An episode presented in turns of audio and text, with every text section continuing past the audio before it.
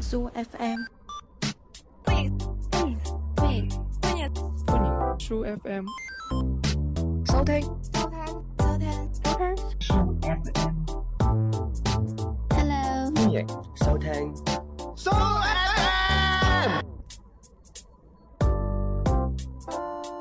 Hello，歡迎收聽二四八三零二嘅 Show FM，我係你嘅節目主持人大等， 我係貓屎啊，係啦，貓屎你好啊，係你好，你使唔使自我介紹一下？好似好寒暄咁啊，我哋好似第一次見面咁。係啦，今期嘅節目咧就係、最近嘅一啲城市嘅熱點啦，都係全係球啊關注一啲嘢啦，係比上一集嘅關於南海嘅呢啲事情更轟動，空洞啊，因為係關乎於每一個國家嘅榮耀嘅。咁係啦係，乜嘢咧？由貓史同我哋去介紹三十分鐘 啊！其實咧就係我哋呢個誒國際盛事啊，就係呢個奧 運。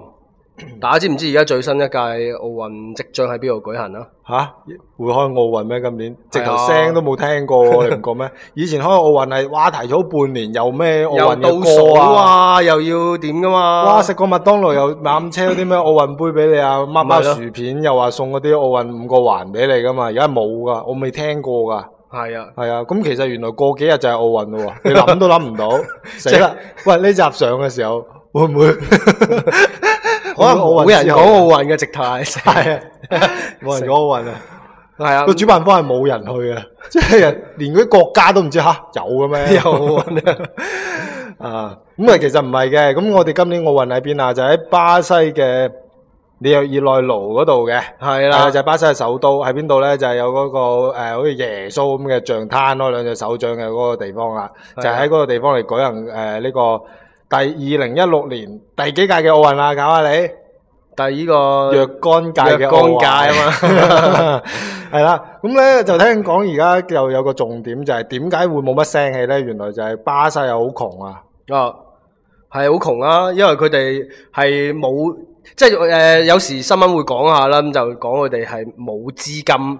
去誒、呃建設呢個場所同埋設施嘅。係啦，起咗好耐咧，好多嘢都未搞好啦。嗯佢影出嚟㗎，好多嗰啲咩誒個足球場，本來係鋪幻想係鋪滿晒一啲青亂嘅青草係啊，啊咁但係其實仲係水泥地 啊，仲有幾日開，究竟可唔可以搞得掂㗎？咁咁咧就最近有條新聞就係講呢個澳大利亞嘅國家隊啊，都已嗯經到咗呢、個誒你熱內盧，你準備入住呢個奧運村咁嘅，係啦但係佢話拒絕去入住，咁點回事咧？就係因為係講嗰個住宿條件太差，但係有幾差佢又佢又冇講啊，有啊有講啊有有咩啊誒嗰啲水喉漏水、電線外露、有漏跟電， 跟住咩安全嘅問題、隱患啊，嗯咁就種種就而家佢哋所有嘅運動員就分批住咗喺附近嘅一啲酒酒店店咁嘅，啊係啊，咁就包括而家嘅即係奧運村就真係成條村咁佢啦，奧運村可能真係村嚟㗎，即係鄉下即係嚟㗎農村嚟喎。係啊，因為而家你知巴西就最多啲誒、呃叫販毒販啊，就哦走監走噶嘛，咁佢就好驚啲運動員即係喺出邊又覺得好好危險啊，因為本來係好多個啊嗰啲誒警察嘅，嗯，但而家得翻少少，即係比佢預計係少咗三分之二係嘛咁嘅，係啊，完全唔夠嘅。咁所以除咗呢個住宿嘅問題，仲有邊啲地方會有問題咧？仲有呢、個嗱，你可以諗下啦，住宿都咁差，咁你諗下個場館裏邊嗰啲，譬如係嗰個休息室啊， 嗯，咁你運動員咁你誒、呃排隊去表演或者參賽嘅時候會有個休 息區噶嘛，比賽人哋，你體操嗰啲咪演賽㗎表演 咯咁，又係，但係人哋都係比賽噶嘛。係 啊，拔絲帶啊咁啊係啊，咁就喺個休息室嗰度，咁一般嘅話有空調啊，有呢個可樂啊、梳化咖啡座啊啊，好多嘢飲噶嘛，啊有冰箱揭開有西瓜食啊， 係啊哈密瓜啊，可能佢嗰度就兩張膠凳仔一個排氣 扇啊，仲 要廿幾個運動員爭兩張膠凳坐 啊！即係等得耐你可能暈暈地嘅，啊 咁包括呢、個呃休息室啦，觀眾席可能都係自己要擔搬凳去坐啊啊係即係自己擔張凳過去咯，即係有個樓梯級咁樣 你一班。係啊，本來正宗嗰啲應該有晒 iPad 啊、塑膠凳啊，嗯係啊咁好舒服嘅。或者再方便啲帶張報紙過去鋪電就得啦，坐就啊得啦。因為正常嘅觀眾席係有瓦遮頭嘅，啊嗰度其實就爛地一塊，就自己鋪報紙喺地下坐就係觀眾席 啦。咁既然嗰啲住宿啊、休息啊或者觀眾席都咁差，嗱我哋去諗下，如果去比賽嘅話，每一項比賽咁窮嘅地方，嗯，咁應該會點樣去比賽啦？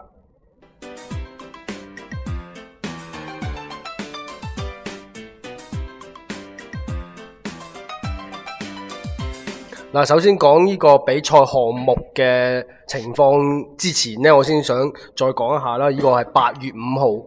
誒、就正式舉行呢個奧運會啦。咁我想知道，其實八月五號我哋呢期節目咧應該上未啊？已經上咗啦，上咗啊？喺我心入邊。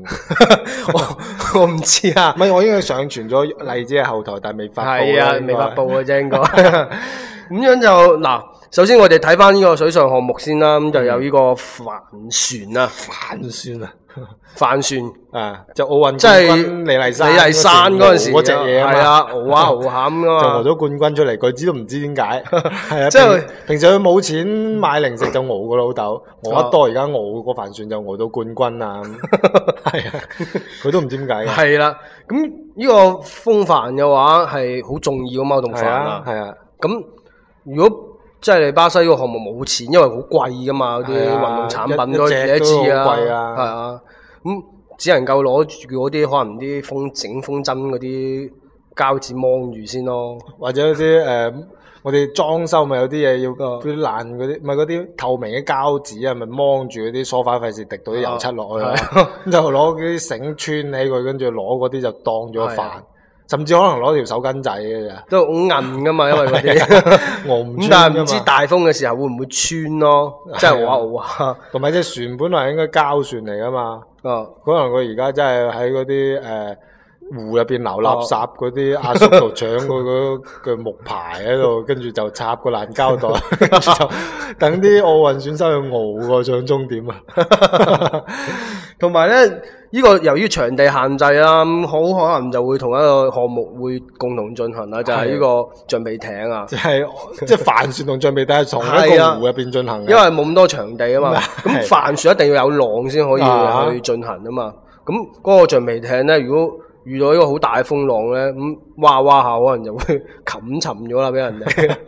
咁就會各位選手就會好頑強咁樣啊，就即係反翻部船，執翻嗰個誒嗰支槳啊，咁、嗯就爬翻上部船度。誒挖去終點咯，其實挖去終點嗰個通常都已經係冠軍嚟嘅，我諗。咁點解咧？因為其他嗰啲可能唔見咗隻掌啊，唔見咗隻船啊， 或者自己唔見埋已經唔啊。 見咗。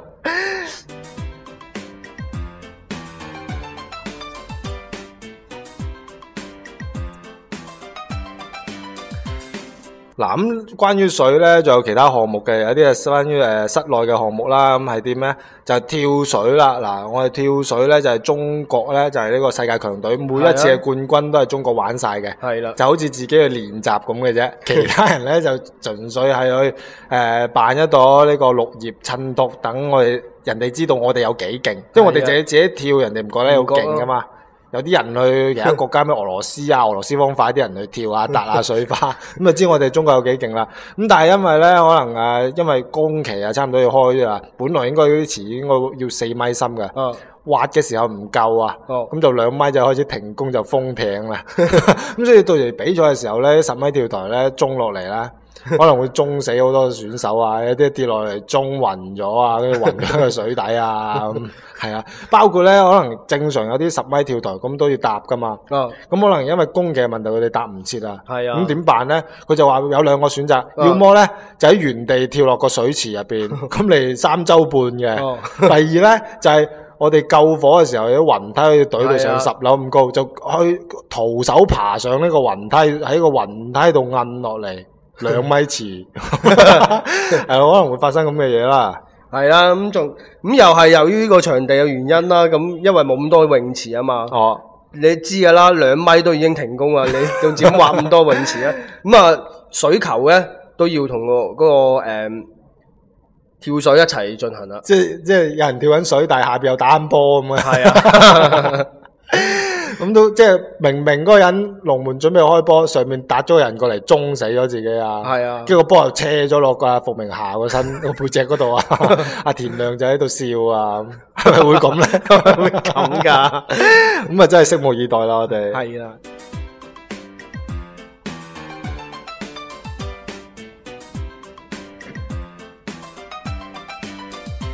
咁跟住咧，仲有一個水上項目，就好呢個係大熱門項目嚟嘅，就係嗯游水啦。係啦，我哋啊有個游水冠軍啦，凌澤滔啦，跟住就睇好佢啦，嗯，包括孫楊啦，孫楊啦，係啊，同埋劉翔啦， 唔係嘅 咩？啊，成日出嚟玩啊！我哋 嗱，如果游游游泳，因為游泳嘅標準池係呢個五十米啊50嘛米，仲要係好靚噶嘛，係咁樣，但係而家係完唔到公樓，明顯只能夠係揾嗰啲兩米都挖，唔係四米挖唔到啦，挖係兩啊，米啦。揾揾一啲城市嘅即係提供俾市民嘅游泳池啊，哦，哦嘅娃 娃池頂魚檔先咯，因為點解？因為佢太窮，真正嘅誒市民游嘅游泳池咧，都有比賽池咁嘅規矩係啊嘅，但係要要等市民游佢先有錢收啊 嘛，係咯， 所以佢只能去騰出呢個娃娃池嚟比賽，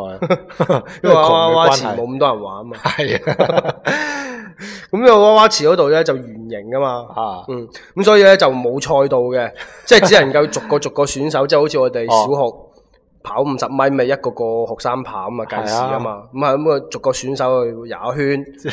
佢計佢嗰個速度嘅，但係啲選手平時慣咗向前行，而家兜圈行都幾難㗎。係啊，好難噶，而且仲有一個高難度嘅動作就係、由於個場地嘅原因啊。所以咧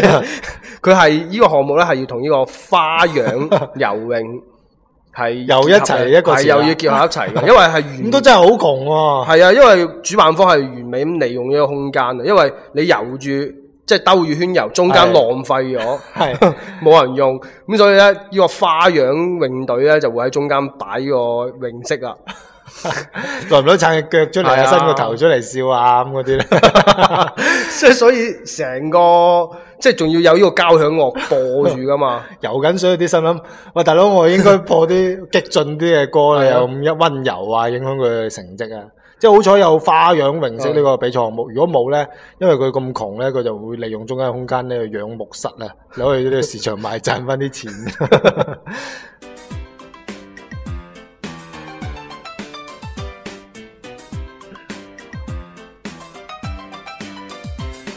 嗱，或者藝術體操咧，通常就喺嗰啲誒室內木板地嗰度，又養下絲巾啊，揈個波上去又接軌翻落嚟啊咁噶嘛，話俾你聽，佢接到㗎，冇近視啊，條絲巾揈極都唔斷，又叫唔到自己嗰度，又話自己咧好協調性好好啊咁。咁咧，但係好多時咧，你見佢哋咧就話唔係就咁揈嘅，有吊高大落地，有一字馬嗰種喺地下又旋轉完，成個龜背咁又貼翻起身嘅。但係因為佢窮嘅時候咧，佢係冇錢鋪呢個遊木地板啊，係啊就舉行咗一個呢個誒戶外五十幾度高温嘅一個啱煲好立青嘅一 個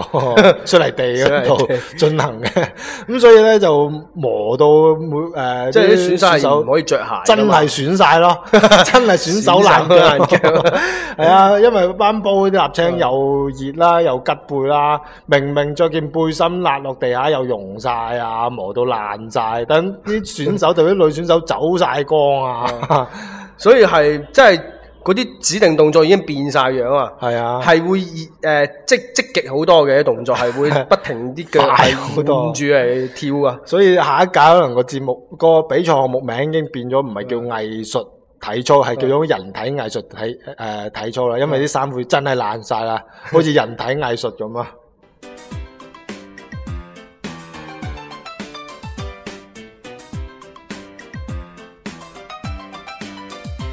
咁接落嚟咧，又係呢個誒中國都算強項嘅咪個項目都強強地係啦啦，，強強地陝㗎東妹啊嘛，係啦，就係淨係呢你四妹啊， 個你死我 就係呢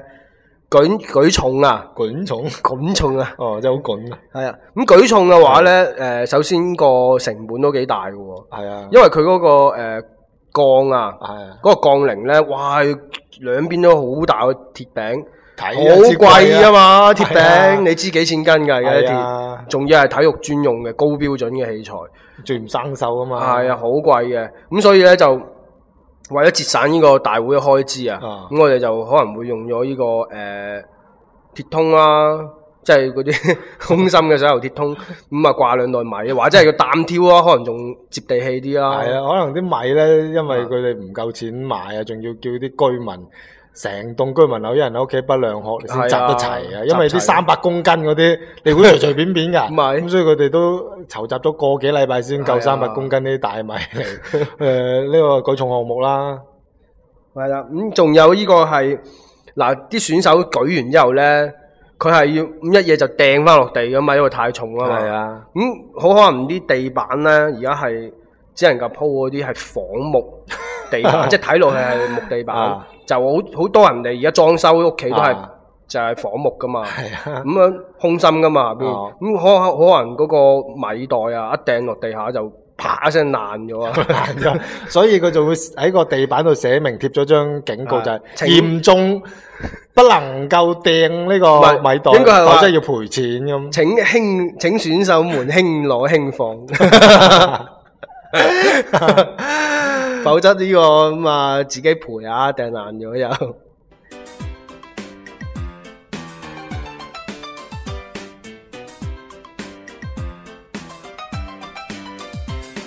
佢射箭項目都係㗎，而家啲箭咧，其實你估比專門比賽啲箭係平嘅咩？因為佢哋窮咧，咁就啲箭唔夠啊，咁嗯佢哋又有一啲，你見到一紮人喺隔離喺度批蔗啊，你以為佢賣蔗賣咗幾千支，跟住佢話原來係批緊啲竹啊，哦俾啲選手嚟用到嚟一個誒射箭嘅呢個比賽之用嘅。啊由於批得唔夠快啊，咁所以而家每個選手正常每人係十幾支，咁係咁掹雞 啊飆過去啦嘛啊。而家唔得㗎，要飆完一支槍，全場係靜止先，跟住睇住個評判跑廿幾分鐘過去掹支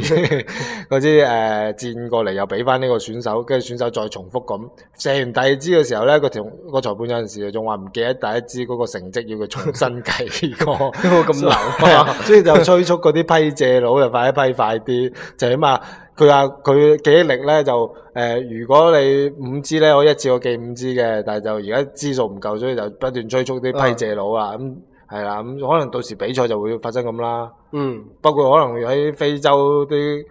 土著嗰個即係去非洲旅遊嘅時候咧，啊偷啲土著啲木叉又過嚟俾啲選手當箭射 啊！咁所以對比賽呢個項目都好好睇係嘅啊。有機會嘅朋友可以一目呢、個比賽選手點樣用呢啲木叉同呢個竹蔗嚟射到呢個十分滿環啊！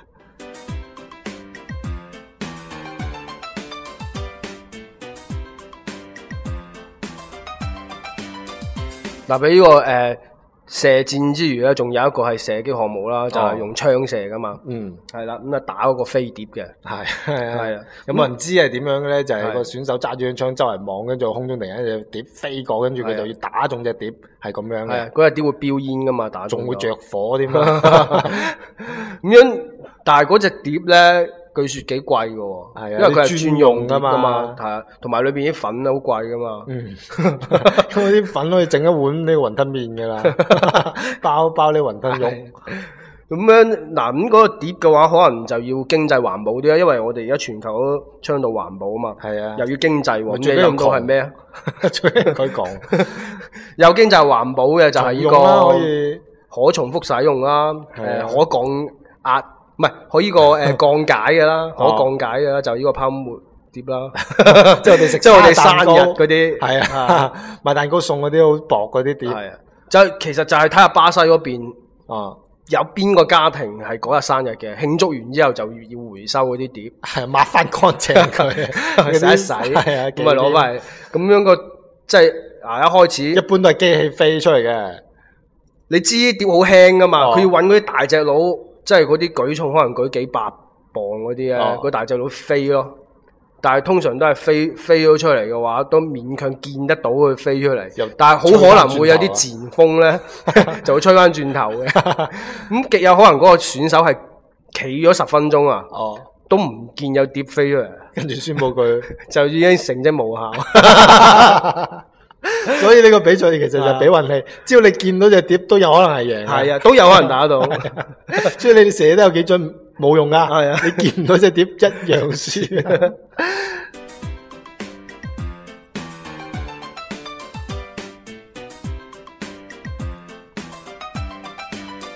嗱，拳擊呢咁暴力嘅嘢又好中意睇噶啦，大家係都咯哇打下冚冚聲就飆鼻血，成嚿鼻屎飛落去裁判嗰度都係啊把嘴都會有噶 嘛，跟住裁判諗都唔諗吞落肚，仲讚你好味啊！ 咁但係由於阿巴西窮咧，嗯咁啊搭咗個台啊，真係有個台嘅。但係一般咧嗰啲誒打拳擊嗰啲，咪隔離嗰啲台有嗰啲好粗嗰啲硬硬啊嗰啲繩嚟黏住個邊，要住每一邊邊你拉幾條咁噶嘛。係由啊於，佢窮嘅時候咧，可能真係買唔起嗰啲咁硬性，你一睇嗰啲料就知貴嘢噶嘛啊。咁佢、可能會真係喺呢個誒、呃街道委員會見嗰啲阿姨跳完呢、個誒、呃小蘋果廣場舞，就回收翻嗰啲綁鞋嗰啲絲帶，就啊湊齊咗幾百條，就綁喺個邊度，楞到好似成個禮物盒咁。咁啊，你比賽選手就諗住啊，啱啱借一借力， 零二我反彈力一個左勾拳勾落對方嗰個雲精嗰度嘛，K.O. 啊嘛，因為佢絕招嚟啊嘛，係啊點知一挨落嗰個絲帶嗰 度，成個就首斷咗先啦首先斷咗，攤咗落台啦，仲會俾啲絲帶捆到成個木乃伊 咁，係啊，跟住就俾呢個誒探古隊就捉咗佢呢個研究， 就另外一個選手就贏咗啦。咁所以我叮囑今屆有份參加拳擊呢個比賽嘅人咧，嗯唔好用呢招啦嚇。係啦 係啊。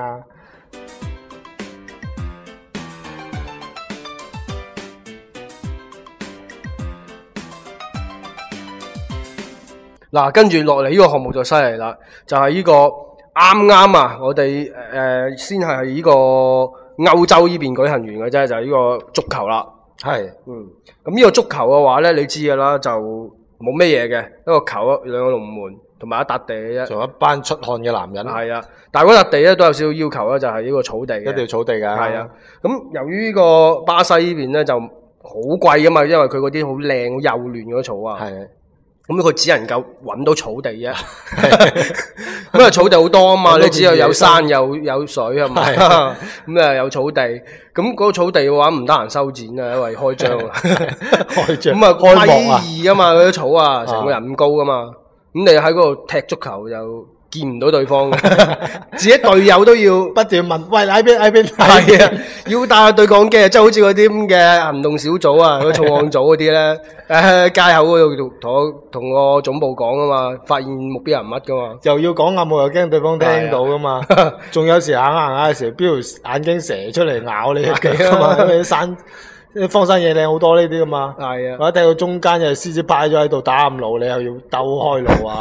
反正你要撥開啲草先見到人噶嘛。係啊，所以咧，呢個新即係有好多新嘅踢法咧，臨時 係出嚟嘅。你係只要避開唔見到對方啲人 啊，你就可以跑到對方嗰個龍門嗰度一腳啊，散入去啊。 唔使省啊！個龍門自己都唔知自己企 嗰位係咪龍門嚟嘅， 佢都唔知係咪企得出界都唔知， 所以邊個揾到個龍門係啦，就已經贏好似啦。尋寶咁。啊所以呢個變咗一個尋寶遊戲。所以個教練咧係負責點咧？負責企喺高處望到全部位置噶嘛。係啊，佢就指導嗰個帶球嗰個人點樣行，可以去到龍門。仲攞嗰啲誒紅外線雷射燈啊照嗰位嚟引導啲足球員啦。